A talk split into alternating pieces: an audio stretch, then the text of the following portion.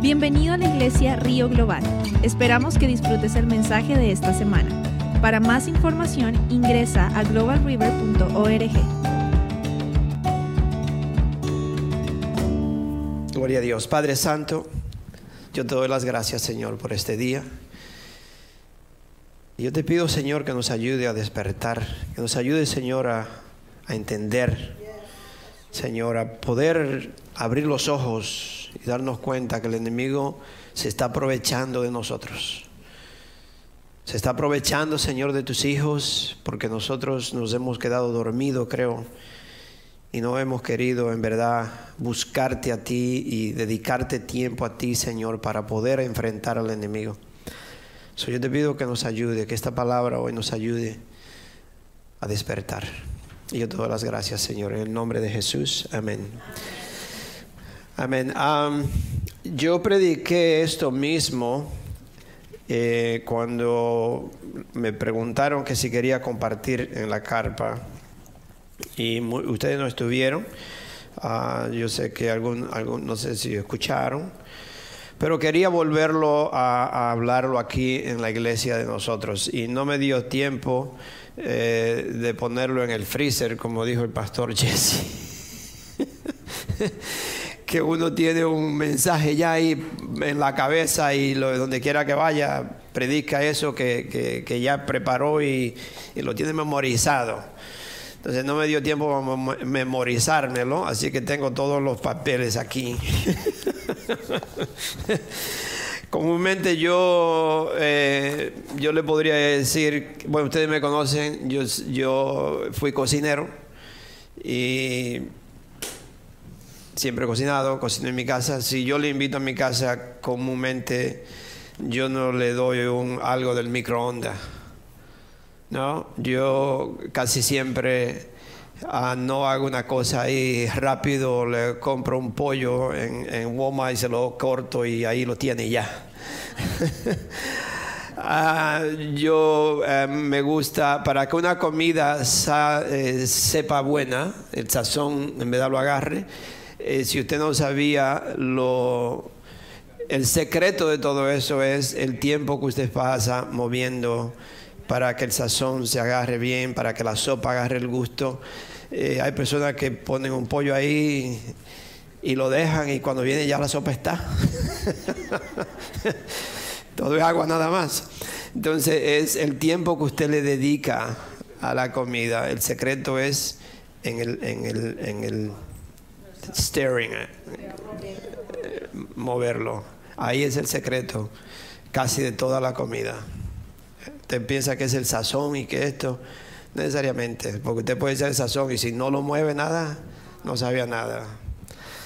So, así yo casi siempre, no casi siempre, yo nunca tengo un mensaje de dos semanas o tres semanas. Yo, ustedes saben que hay un closet que yo me encierro y, y semanal yo le doy lo que Dios me da para esa semana, algo fresco, no algo que está en mi mente. Pero este sí, ya hace dos o tres semanas atrás que yo prediqué esto en inglés y me gustaría compartirlo con ustedes. Porque creo que, y me, me gustaría que si usted lo puede compartir con otros, que lo comparta, aunque no puedo, eh, porque aquel, aquel día me dieron dos horas, predicando por dos horas, y hoy tengo media hora. So, un poquito rápido. Pero la pregunta para empezar que yo le voy a preguntar es, ¿por qué estamos aquí? Y no quiero que usted me conteste, ni se conteste ahora. Yo quiero que usted escriba eso, se vaya a la casa y, y es una tarea. Haga una tarea y usted vaya a la casa y usted se pregunta, ¿por qué estoy aquí? ¿Por qué me casé con esta, con esta mujer? ¿Por qué tengo estos hijos? ¿Por qué vivo en esta casa? ¿Por qué tengo el trabajo que tengo? ¿Por qué yo estoy aquí? ¿Por qué vivo en Wilmington? ¿Por qué vengo a esta iglesia? Todo lo que usted quiera poner, why are, why are we here? ¿Por qué yo estoy aquí? ¿Por qué estoy aquí? Yo le tengo que decir que muchos de nosotros nos hemos acomodado a la vida de los Estados Unidos Y muchas veces pensamos, o estamos, creo que el americano, eh, por la comodidad que hay en los Estados Unidos, piensa que la razón de que vivimos o que estamos aquí eh, solamente es para comer, beber, trabajar y dormir y quizás existir. Dormir, comer, trabajo, estoy bien, pues aquí vivo. Y nada más. Yo creo que tiene que haber algo más que eso. Esa es mi creencia. Tiene que haber algo más grande que eso, que el simple usted preocuparse de tener una buena educación para que así usted tenga un buen trabajo, para que así sus hijos tengan una buena educación, para que sus hijos tengan un buen trabajo, y en retorno los hijos de sus hijos tengan una buena educación y tengan un buen trabajo y después morirse. Yo creo que tiene que haber algo más que eso, ¿no? Porque yo creo que nos enfocamos tanto o estamos tan, tan desviados o tan acostumbrados al sistema de este país, yo diría los Estados Unidos, porque hemos venido a este país, como dice, de, ¿cómo que le dicen? El dream, el sueño americano. Hemos venido y hemos, eh, nos hemos adaptado o hemos tomado esa posición del sueño americano, de tener un buen trabajo tener una buena educación, para que mis hijos tengan un buen trabajo, para que mis hijos tengan una educación buena. Eh, ok, muy bien. Y para que los hijos de mis hijos también tengan. ¿Y después qué? ¿Morir? ¿Para eso hemos venido? ¿Para eso estoy aquí? Hágase la pregunta, yo me hago la pregunta yo. Para eso estamos aquí. Esa fue la razón de que Dios nos puso aquí a nosotros. Para que yo estudie y tenga una posición buenísima en el trabajo y después mis hijos y después mis hijos y mis nietos. Sería para eso. Déjeme decirle que hay tanto sufrimiento, tanto dolor, tanta injusticia y tanta waste how do you say waste? Desperdicio, tanto desperdicio.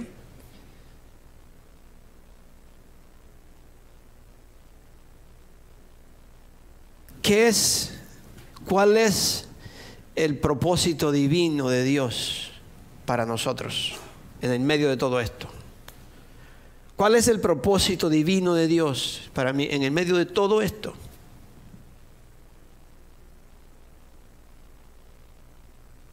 Porque aún en el, medio, de la paz, en el medio de la prosperidad, cuando todo parece estar bien, parece que todo está bien, hay paz, yo tengo prosperidad, tengo salud, yo tengo todo, yo estoy bien, todo está bien. En el medio de todo eso, hay algunas preguntas que uno tiene que hacerse. ¿Para qué estoy aquí? ¿Por qué estoy aquí? Déjeme decirle que si es cierto que la muerte es el final y es, desafortunadamente, es inevitable,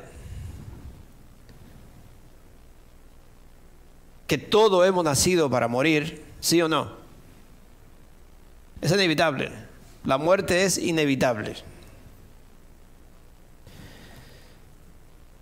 ¿Cuál es el propósito de que nosotros, de Dios tenga paz y prosperidad.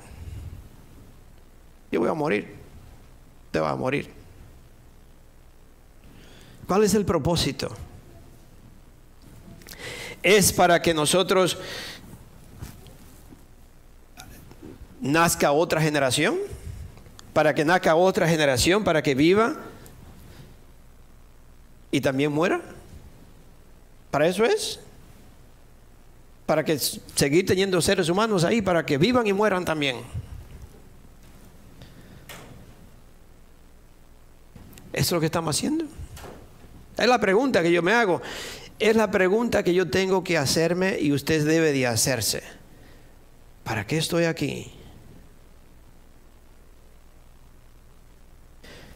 ¿Es solamente como garantizando la reproducción del ser humano? Para que la, especie humana siga adelante. Para eso estoy aquí.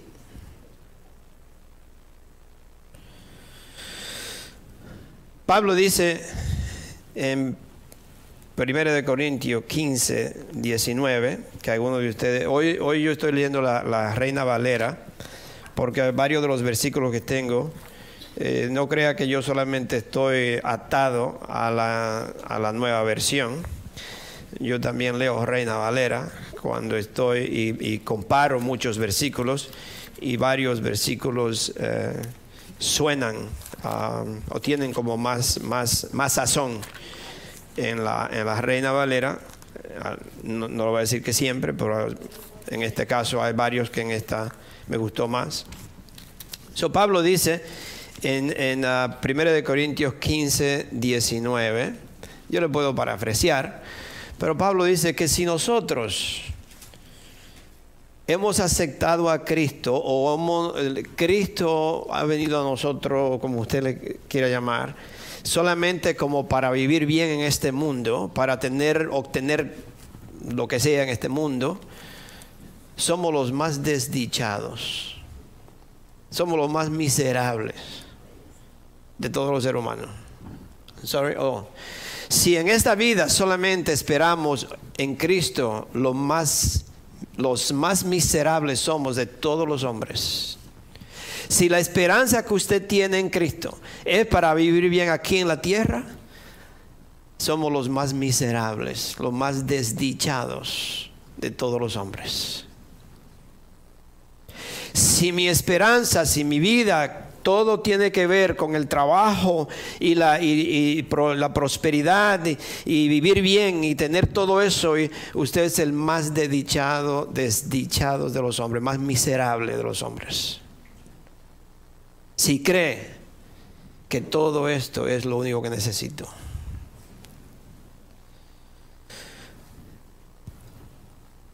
El viernes 24, que fue que a mí me tocó predicar, el Señor me dio una visión, pero si no sé si el, mensaje de hoy tiene que ver mucho con dos mensajes, los últimos dos veces que yo le prediqué. En septiembre 5, la, predicación era de un solo versículo, no sé si se acuerdan cuál fue ese versículo.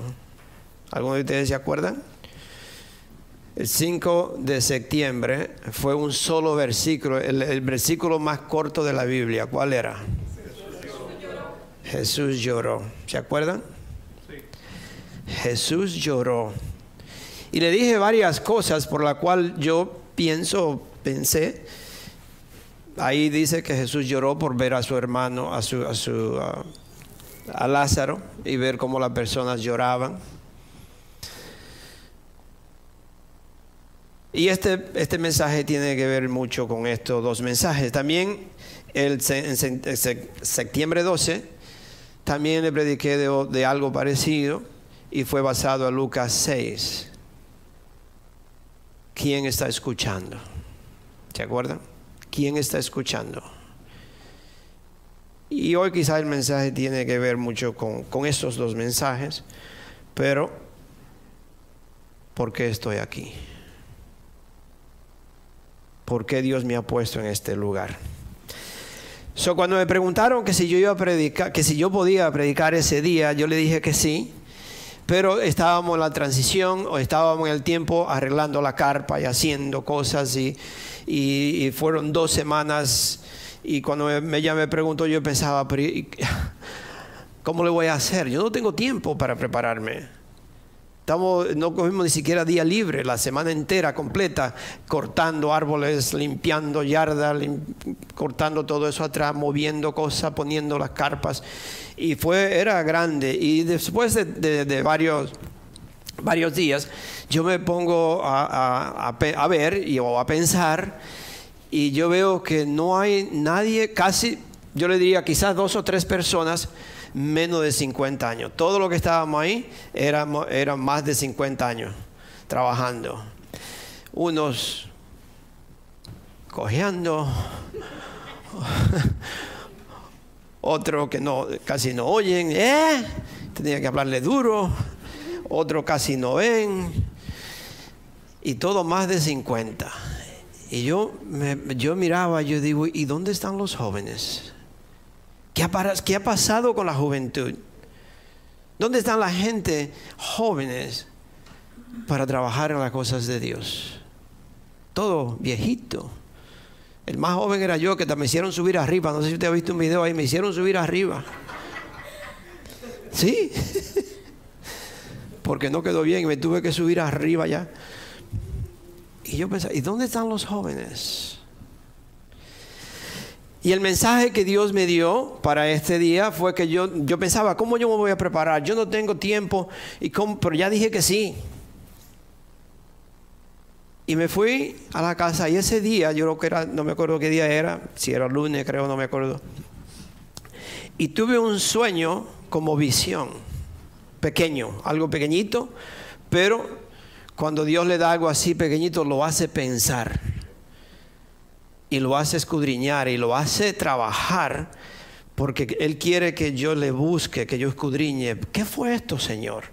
Y, me, y en el sueño como visión, porque como que lo vi las dos cosas y, lo soñé, y me dijo, la luz que brillaba en América se está bajando la luz que iluminaba a los Estados Unidos, América, está dimming down, se está bajando. Y ya, yo me despierto y yo. Actually, el, sueño, la visión del sueño fue: the light is going down. La luz se está disminuyendo.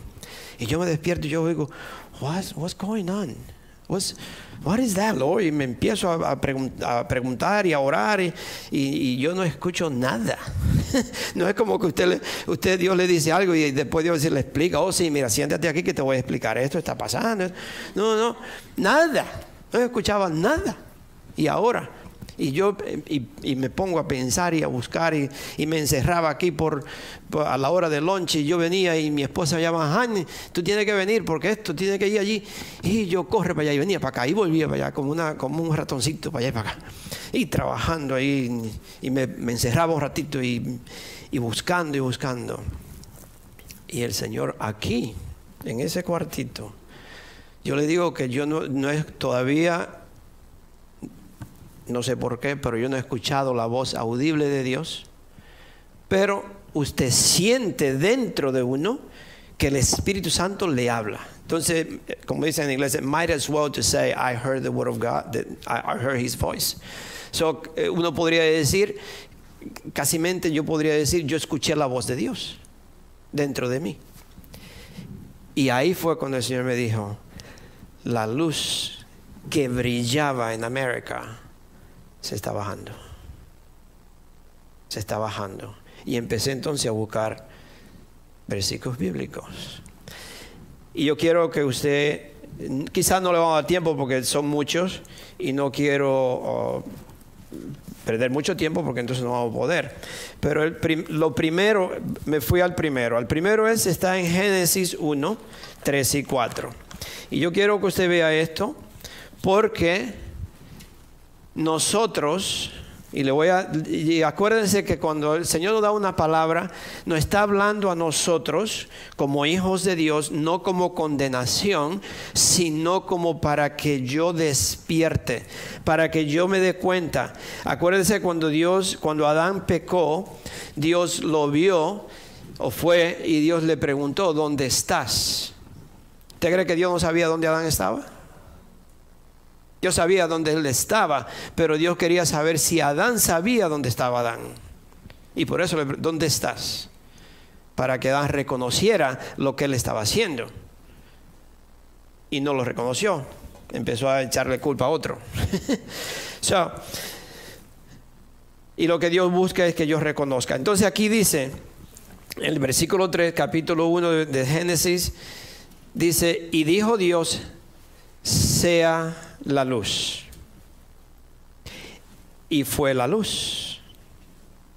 Y vio Dios que la luz era buena. ¿Y qué hizo Dios cuando inmediatamente él vio que la luz era buena? ¿La separó de qué? ¿Qué significan las tinieblas? La oscuridad, pero el pecado, lo oculto. La luz no puede coincidir con las tinieblas, no pueden, no, no, nunca se pueden vivir juntos. Y yo le hago la pregunta a todos nosotros. Acuérdense, eh, eh, no sé si ustedes tienen la capacidad, yo, yo algunas veces puedo escribir cosas, pero si me pongo a escribir mucho se me, se me va, el, se me va el, tren. Entonces tengo que, que enfocarme en lo, en lo, que están diciendo y muchas veces me queda más en la mente que lo que escribo, porque si lo escribo rápido después ni yo lo sé leer, parece chino. Entonces, pero el pastor Jesse algo que se me quedó es todo o nada. Todo o nada. O le doy todo a Dios o no soy de Dios. Porque un poquito de oscuridad empaña mi visión. No puedo ver claramente. Y cuando vengo a ver, creo que estoy viendo bien. Y estoy más ciego que un ciego. So aquí dice que Dios separó la luz de las tinieblas. ¿Estamos separando las cosas que no le agradan a Dios? De la luz nosotros. Yo me estoy escudriñando mi corazón y viendo a ver qué hay en mí que tengo que sacar porque esto me está empañando, me está impidiendo que Dios me ilumine. Porque Dios no, no coincide con la oscuridad. Dios no vive con la maldad. Dios no vive con el pecado. No puede. No es que no quiera, es que no puede porque Dios, Dios es santo. ¿So, ¿Qué estamos haciendo, mis hermanos? Yo le hago la pregunta, no me tiene que contestar. La pregunta es que ustedes, nosotros como hijos de Dios, yo tengo que ver en mi vida qué, eh, qué está en mi vida que es en la oscuridad. Le voy a leer, hay varios versículos que usted lo va a ver que lo dice claramente, la razón por la cual muchas personas no vienen a la iglesia no vienen a la luz. Yo no lo digo, la Biblia lo dice. La razón por la cual las iglesias se están quedando vacías por el pecado, porque tienen miedo que salga la luz. Y muchísima gente, no le voy a decir, no le estoy hablando de nosotros nada más, muchísima gente, mis hermanos, en la iglesia viven en pecado, hacen cosas que saben que están mal y todavía vienen a la iglesia los domingos como pensando, aquí me, aquí me escondo, aquí si vengo los domingos tan siquiera no piensan que estoy haciendo lo que estoy haciendo, piensan que estoy bien. aquí vemos que Dios inmediatamente separó la luz de las tinieblas. No crea que solamente fue para que usted duerma de noche oscuro. Oh, yo no puedo dormir con luz prendida porque es que yo con los ojos cerrados yo veo. Yo le digo a mi esposa, ajá, yo tengo los ojos azules y la luz, aunque tenga los ojos cerrados, yo la veo. Tan siquiera yo uso esa excusa, ¿no? No sé si... Para e, eso no es lo que Dios está refiriendo aquí. No es que cambió la noche y el día para que usted duerma y para que usted se levante y para que las plantas crezcan. Todo eso tiene que ver pero Dios está refiriendo a cosas que no le agradan a Dios. Vamos a Juan 3, 3, 19, 21. Hermano, yo quiero, yo quiero, yo, yo quisiera, y como ustedes me escuchan a mí, y quizás se cansa de escucharme a mí, pero aquí tiene el, pastor Jesse que, me está ayudando, y le pido a Dios que que, en verdad eh, el pastor Jesse se sienta que está en su casa y que va a seguir eh, ayudándonos, que va a predicar. Pero cuando usted escucha mensajes de personas que, no, le están engañando, no están aquí para, para manipular. Estamos hablando la palabra de Dios. Dice en, en eh, Juan 3, del 19 al 21.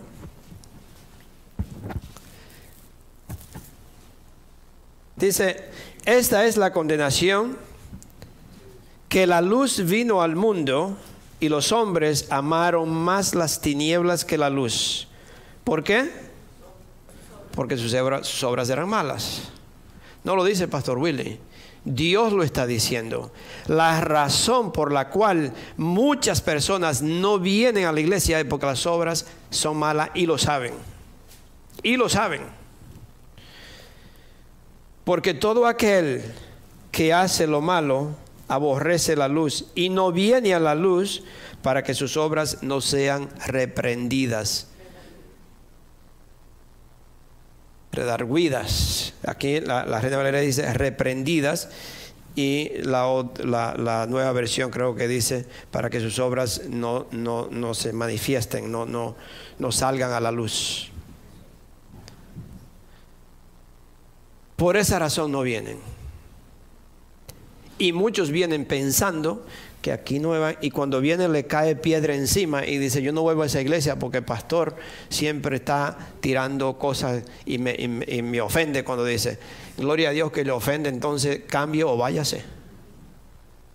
Porque la iglesia no le va a permitir y Dios tampoco hermano, y por eso es que nosotros tenemos que darle gracias a Dios, que es un Dios bueno, que lo que Él desea es que yo me arrepienta, que yo reconozca que algo está mal en mí, que yo me entregue y le diga, Padre Santo, aquí estoy, limpia mi vida, porque estoy mal. Necesito, te necesito, Señor. Yo me entrego hoy, te entrego todo, te entrego mi vida, te entrego todo lo que tengo. Vamos a leer en Juan Vamos a quedar en Juan un ratito. Juan 12. Quiero leer todo, la mayoría de los versículos antes de seguir adelante. Juan 12, del 35 al 36. Dice entonces Jesús les dijo,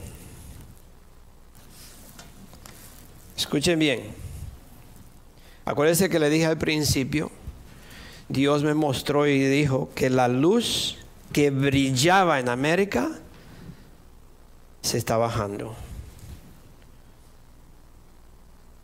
Aquí dice, entonces Jesús les dijo, aún por un poco, un poco está la luz entre vosotros. Andad entre tanto que tenéis luz, para que no, para, perdón, para que no os sorprenda las tinieblas, porque el que anda en tinieblas no sabe a dónde va.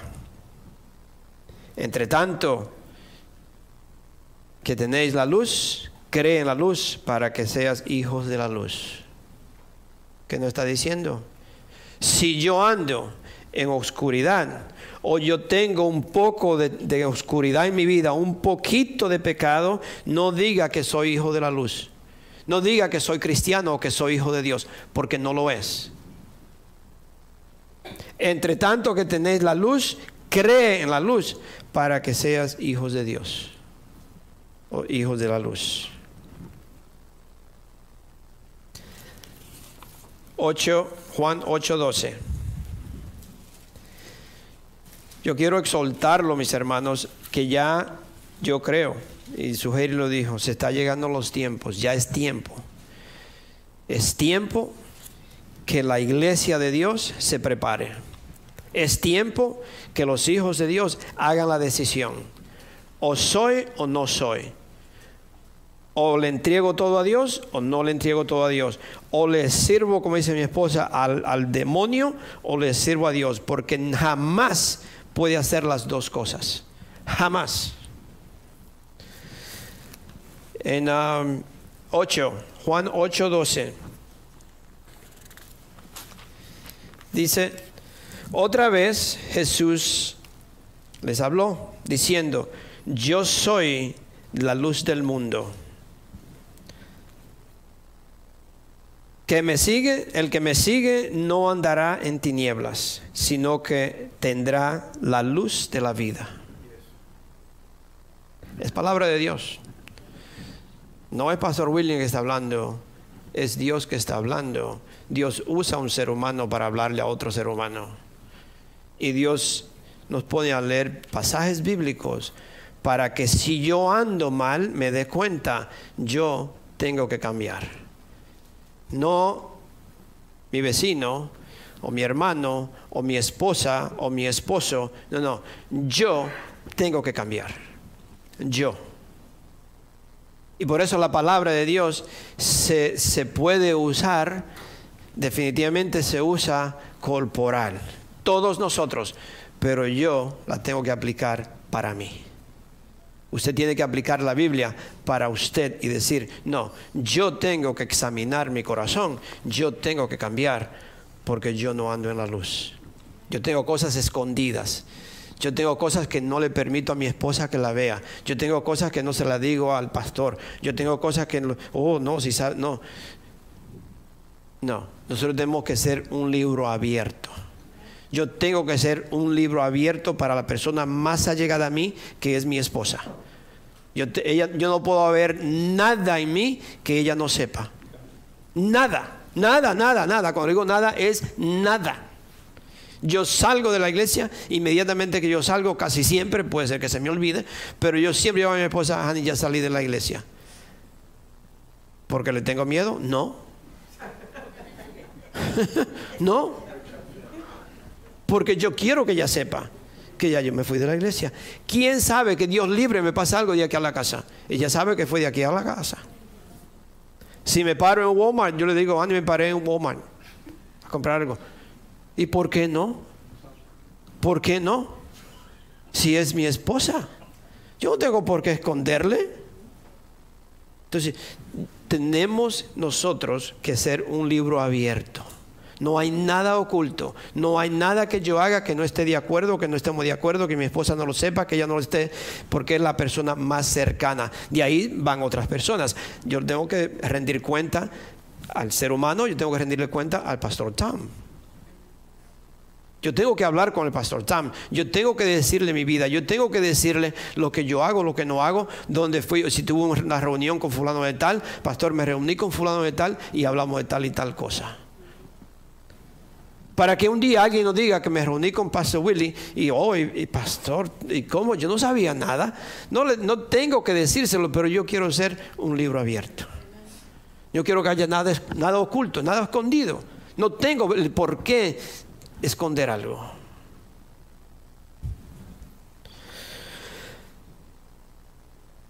So, ¿Dónde fue que la leí? Juan, Juan 8:12. Ok. Entonces, ¿qué dice Juan 8:12?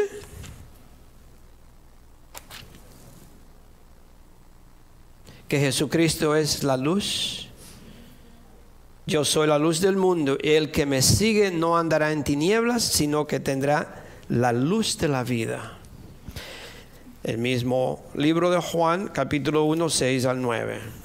Yo le quiero leer todos los versículos porque yo quiero que ustedes entiendan cuando el Señor me dijo, la luz, la luz de, de, América, de los Estados Unidos, está bajando. Dice Juan 1, del 6 al 9, dice, hubo un hombre enviado de Dios, el cual se llamaba Juan. Este vino por testimonio, para que diese testimonio de la luz, a fin de que todos creyeren, creyesen por él no era Él la luz, sino para que diese testimonio de la luz. Aquella luz verdadera que alumbra a todo hombre venía y a este mundo. ¿Sabe de quién está hablando, no? Está hablando de Jesús.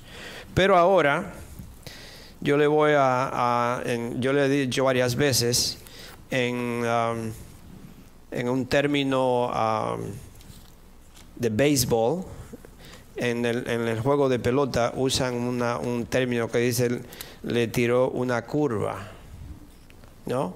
Usted como bateador está esperando que le tiren una recta y usted la ve y la puede batear.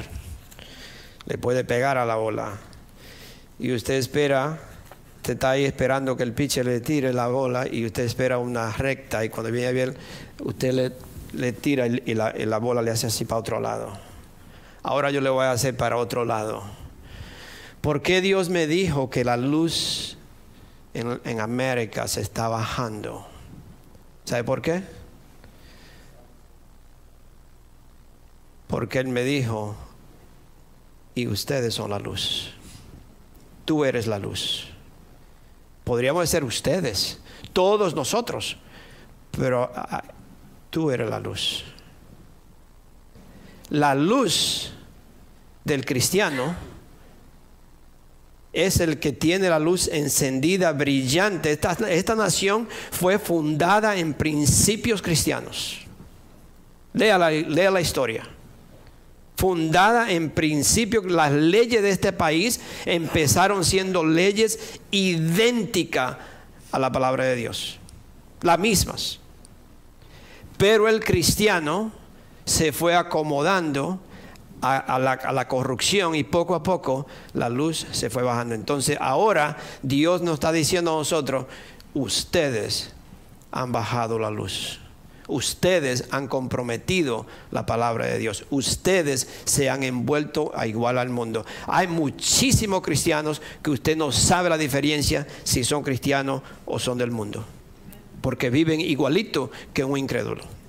Hacen lo mismo que hace un incrédulo. Y dice, yo soy cristiano. Yo no estoy poniendo el dedo a nadie, ni tampoco, le, yo, acuérdense que esto yo sentí que lo tenía que decir aquí también, porque no, no es una persona, es corporalmente nosotros como hijos de Dios estamos permitiendo cosas en la vida de nosotros que la luz que supuestamente brilla en mí ya no brilla. Hay algunas luces que ya ni siquiera, que ni siquiera están prendidas. I'm sorry, yo, ¿sabe? yo no, no, no estoy, le estoy hablando lo que dice la palabra de Dios. Vamos a Mateo 5. Mateo 5, de 14. I'm going to have a little bit of water because Lisa is here. I'm sorry. I apologize. Lisa y yo jugamos mucho. Ella me hizo llorar a mí en, en, en Costa Rica. She made me cry in Costa Rica.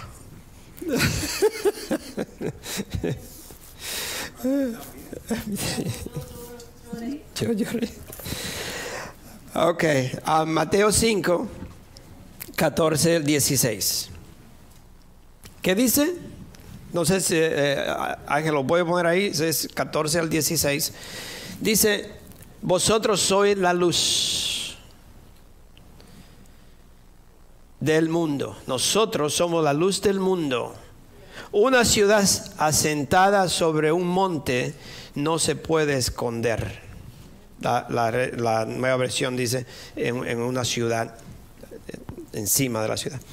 Vosotros sois la luz del mundo. Una ciudad sentada sobre un monte no se puede esconder, ni se enciende una luz y se pone debajo de un almud, sino sobre el, sobre el caldero, el candelar, el candelero, y alumbra a todos los que están en, en casa. Así alumbre vuestra luz delante de los hombres, para que vean vuestras buenas obras y glorifiquen a vuestro Padre que, que está en, en, los cielos. Y antes de eso, el versículo 13 dice, vosotros sois, sois la sal de la tierra, pero si la sal se, des, se desvaneciere, ¿con qué será salada? No sirve más para nada, sino para ser desechada. Echarla afuera o pisotearla, no sirve para nada. Nosotros somos la luz del mundo. So, cuando yo leí todo eso, y yo, el Señor me mostró que la, luz que brillaba en América se está bajando.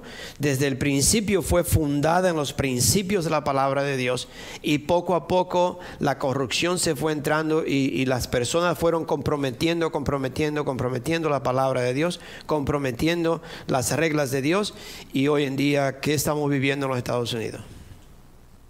Usted tiene que estar muerto o ciego o sordo para usted no darse cuenta de lo que está pasando en los Estados Unidos. Y es mundialmente, pero le, estamos hablando de nosotros, de aquí, de esta, de esta nación. Le estoy hablando de, de- de nuestra nación. Usted está viendo lo que está pasando.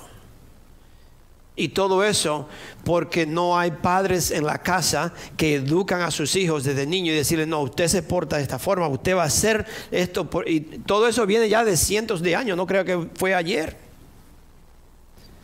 Porque nosotros hemos, hemos permitido, hemos comprometido la palabra de Dios. Mire lo que dice en 1 de Samuel 3, del 1 al 2. Primera de Samuel 3, del 1 al 2.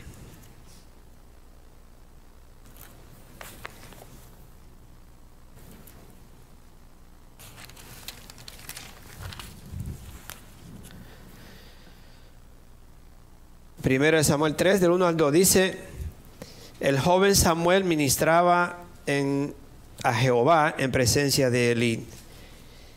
Y la palabra de Jehová y la palabra de Jehová escaseaba en aquellos días. No había visión con frecuencia. Y aconteció un día que estando Elí acostado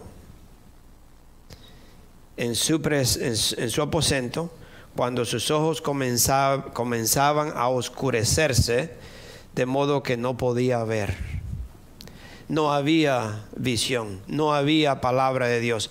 Ya todo se estaba oscure, ya todo se estaba comprometiendo, la palabra de Dios se estaba comprometiendo. Ya ya no, no podían no podía ni ver. ¿Qué le dije? Que un poquito de oscuridad, un poquito de pecado empieza a oscurecer su vista. Usted no puede ver espiritualmente, no puede ver. Espiri- Espiritualmente se empieza a encegar y no, no se da cuenta de lo que está pasando. No, ni siquiera piensa que está mal. En ese entonces era escaso la palabra de Dios.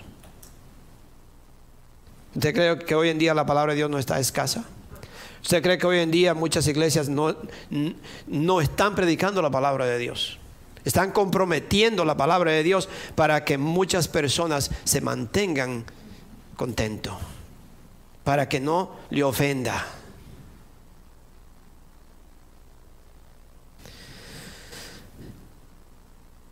América, los Estados Unidos, uno de los propósitos que los Estados Unidos fue fundado fue para que fuera un ejemplo para el mundo entero. Fue para que los Estados Unidos fuera una luz para el mundo entero. Ese fue el propósito de Dios para que los Estados Unidos fuera fundado de acuerdo a la palabra de Dios y fue todos los, los- principios fueron fundados en, en los principios de Dios para que los Estados Unidos fuera un ejemplo para el mundo para que fuera una luz para el mundo, para que el mundo se diera cuenta cómo Dios bendice una nación que, se, que permanece con temor a Dios o obedeciendo a Dios. América era número uno en mandando misioneros al mundo entero. Era número uno. Yo conocí, no sé si ustedes me escucharon, yo conocí a un, a un moreno, a una persona de color de África, que creo que era um, Ni- Ni- Nigeria o Nairobi, no me acuerdo. Ese fue que un, un país de- de África, hace como 20 años, 15 o 20 años atrás. Y estaba yo hablando con él y él me dice que estaba aquí de misionero. Y yo, yo me sorprendí, yo digo, misionero aquí en los Estados Unidos, ¿cómo? ¿Un misionero aquí? Y él me dice, sí, yo estoy aquí de misionero. Y me dice, porque los Estados Unidos se está desviando. Hace 20 años atrás, los Estados Unidos se está desviando. Y Dios está mandando misioneros de otros países a los Estados Unidos para que los Estados Unidos despierte. Eso es 20 años atrás. Una persona de África me dijo. Los Estados Unidos estaba supuesto a ser, o era número uno en mandar misioneros a otros países, en ayudar al pobre en ayudar a otras naciones alrededor del mundo. América era casi número uno en todo. Pero ahora, ahora los Estados Unidos o América es número uno en, aborto, en aborto.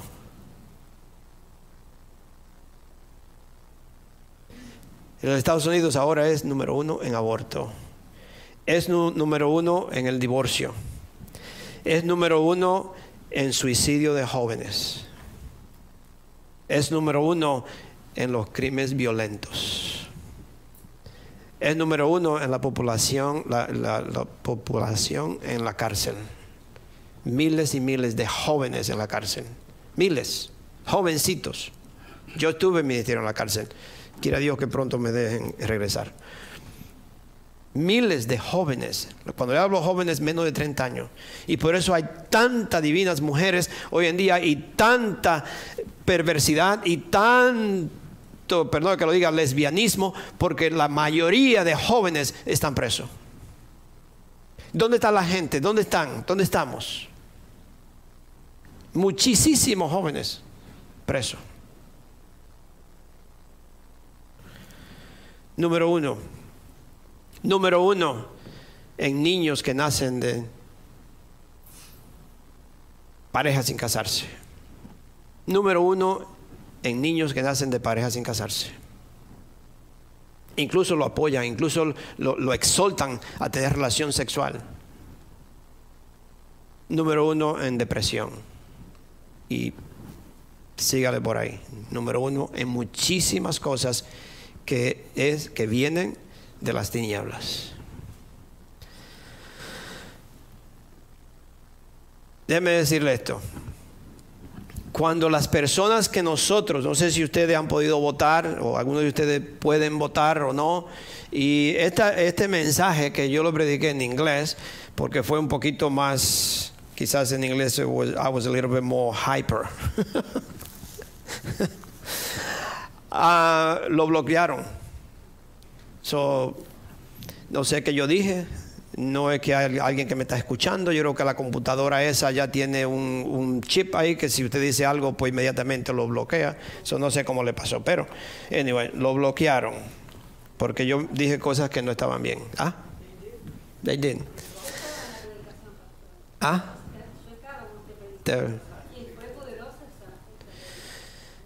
Ah.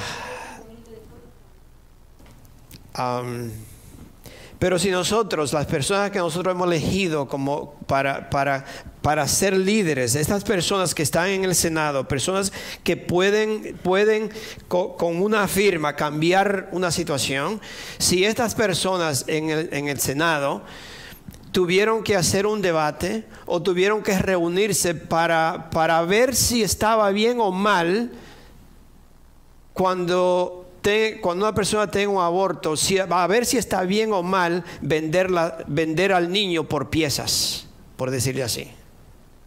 Para ver si eso estaba mal.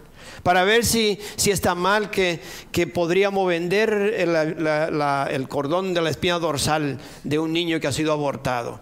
Para ver si está bien o mal si podemos vender la, la piel del niño para hacer cuantas miles cosas que hacen que a ver si estaba bien o mal, que si podíamos vender un bracito, una piernita, los ojos.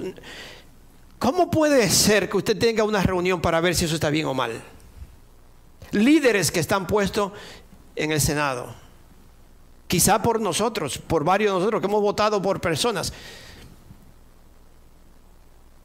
Eso, eso tuvo, eso, eso tuvieron esa reunión o ese debate para ver, para poder acordar si esto estaba bien o está mal.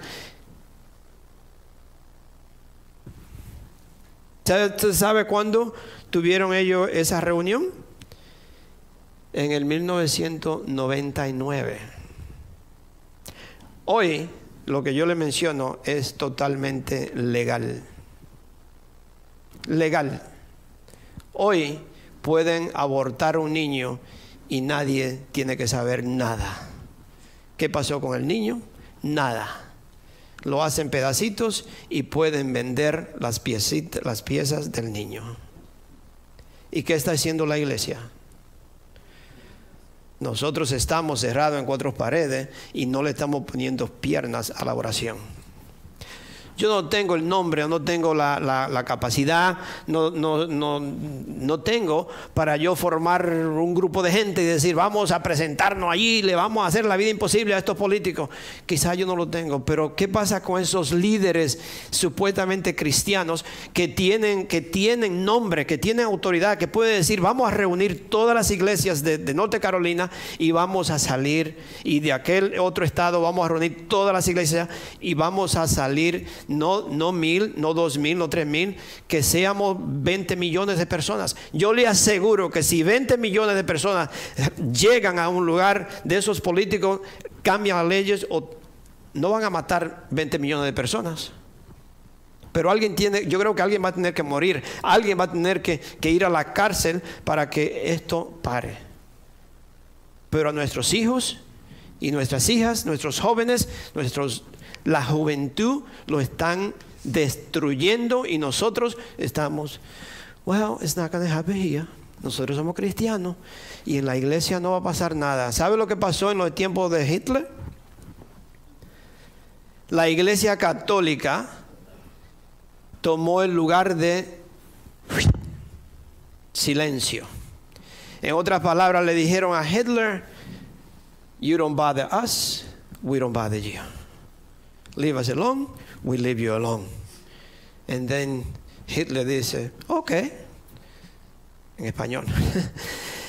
Le dijeron, no nos moleste a nosotros y nosotros no te molestamos a ti. No nos hagas nada a nosotros y nosotros no te hagamos nada a ti. Entonces le dice, ok, está bien, that's good, good deal, don't worry. Y mataron miles o millones de personas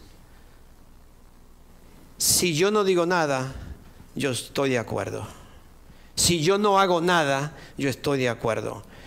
Hoy en día, mis hermanos, los políticos, hay una canción como que dice un little left here, como que le dice, ¿cómo dice esa canción? How do you, it's in English. Go to the right, go to the left, go back, go forward. No, no, tienen a nosotros a sí mismos. Que usa la máscara, que no usa la máscara. Que usa dos máscaras, que no usa dos máscaras. Que esa no está bien, pero la otra sí. Sí, y nos tienen, nos tienen locos. Usted no sabe a, quién creerle y qué hacer, porque uno le dice una cosa, otro le dice otra, y otro que si te ponen la inyección no tiene que tener virus, pero se puso la inyección, pues tú tienes que usar la máscara también, porque otra persona. Eh, a mí está todo vuelto un relajo. Nos tienen para allá y para acá. ¿Qué nosotros vamos a hacer? La iglesia se ha, encerrado. La iglesia tiene miedo. So, ese debate salió en el 1999 y hoy todo eso está legal. Lo legalizaron. Usted no puede hablar ni en contra de eso. So, lo único que yo le podría decir es, de América, los Estados Unidos está en un, en un lodazo, es en mess is in a mess. La luz que brillaba en los Estados Unidos, como ya le dije, se está bajando. Mire solamente el, estado que está la sociedad, como en el estado que estamos nosotros, en el estado que está el, el ser humano hoy en día. Mírelo. Romano 1, 21 y 22 dice,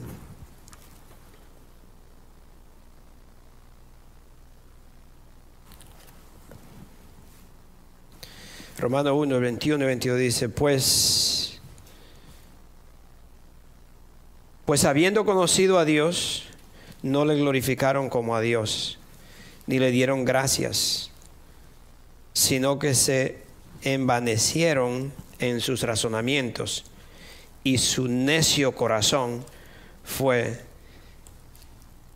entenebrecido profesando ser sabios, se hicieron necios. Profesando ser sabios, se hicieron necios. La iglesia hoy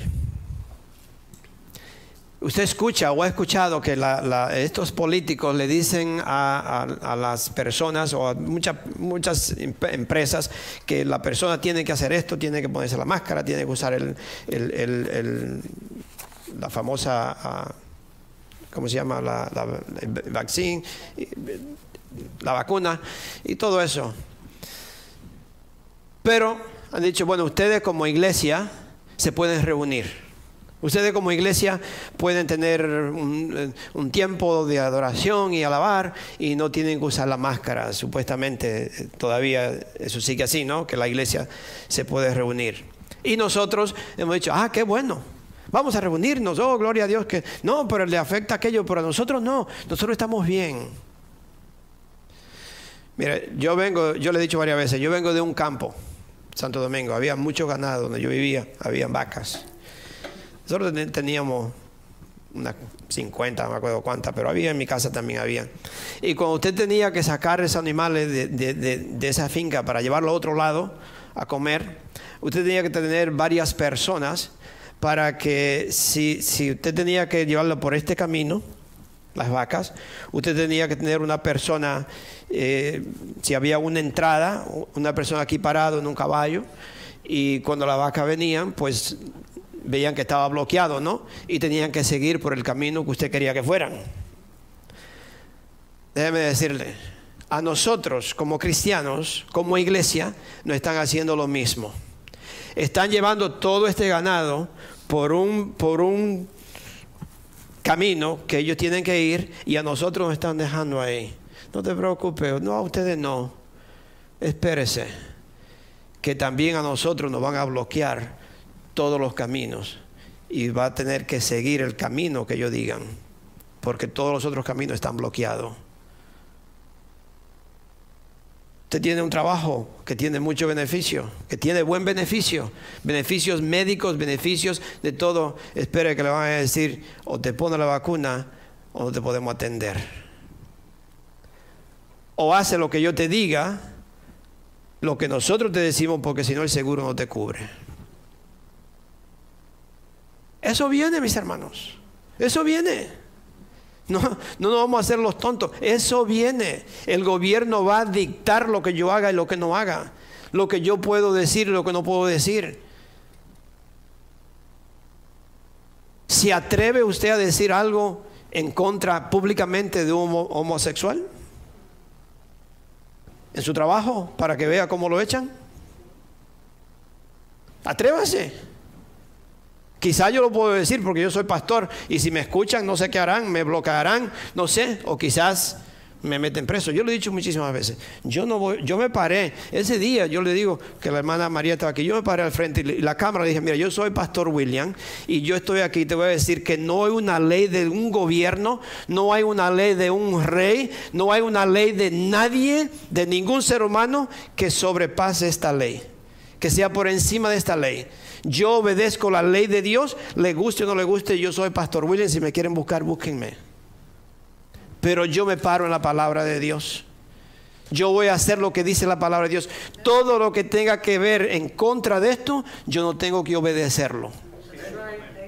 Yo tengo que obedecerlo. Ni ustedes tampoco. Porque si va en contra de la ley de Dios, entonces yo estoy poniendo la ley del hombre por encima de la ley de Dios.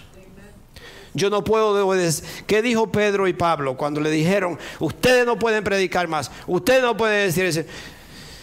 Bueno, vamos a ver, ¿qué quieren ustedes? ¿Qué piensan? ¿Es mejor obedecerle al hombre o obedecerle a Dios? I'm sorry, pero yo lo voy a obedecer a Dios. Hagan lo que quieran. Y ahí dice que le, le pegaron, ¿no? Le hicieron y lo dejaron ir. Pero nosotros, mis hermanos, o es todo o nada, como dijo el pastor. O es todo o es nada. Y ya estamos en esos tiempos. Ya no, y, por qué es eso? Es porque ya Dios está exigiendo que si es cierto que yo soy cristiano, ¿usted sabe lo que es cristiano? Cristiano es decir, Cristo vive en mí. El que me mira a mí, mira a Cristo. Pero muchísimos cristianos, supuestamente cristianos, no tienen ni siquiera la sombra de Cristo, que no hay sombra en Cristo. No, no, no. Mis hermanos, esto es horrible, nosotros tenemos que cambiar. Tenemos que cambiar porque Dios lo exige. Se está llegando el tiempo de, de, Ananía y Zafiras. Ananaya, Ananaya y Zafira. Se están llegando esos tiempos. Cuando una persona entra por esas puertas y es un hipócrita o es un mentiroso, yo creo que va a caer muerto. Yo creo que se está llegando esos tiempos donde Dios va a decir, tú no eres parte de aquí. ¿Se acuerdan cuando lo invitaron a unas bodas y todo el mundo, el rey le daba el vestuario para que se vistieran y se conocía quién, quién, quién fue el invitado? Y ahí uno que se coló, no sé por dónde entró, porque hasta el rey se sorprendió. Pero ¿cómo lo hiciste para entrar aquí? Con una ropa que no, que no es adecuada. ¿Cómo, cómo entraste? Y imagínense que aquí tuviéramos todos vestidos de blanco y hay una sola persona vestida de negro es casi seguro que usted lo identifica inmediatamente. Dice, ay, y ese vestido de negro, todo de blanco y este es negro, ¿qué pasaría? Se le olvidó cambiarse o no le dieron la ropa. Y así pasó con esta persona y inmediatamente lo mira y le dice, este se coló aquí, este no es de nosotros. Sáquenlo, átenlo y échenlo afuera. So Dios va a decir lo mismo. El Espíritu Santo va a ver y va a decir, ¿sabes qué? Tú no perteneces aquí. Bendito sea el Señor. Ya se fue el tiempo. So I didn't even got not even close. So I guess to be continued. Maybe la próxima vez lo voy a poner, en el freezer, hermano. hermano. Vamos a ponernos de pie, pero yo sí quería leerle un versículo ya para terminar entonces. Pues los niños están afuera.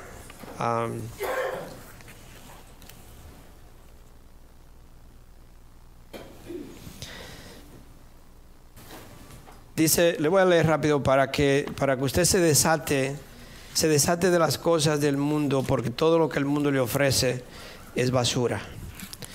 Y se lo voy a leer para terminar. Yo creo que mi esposa tiene una alabanza. Vamos a terminar con esto. En uh, Filipenses 3, creo.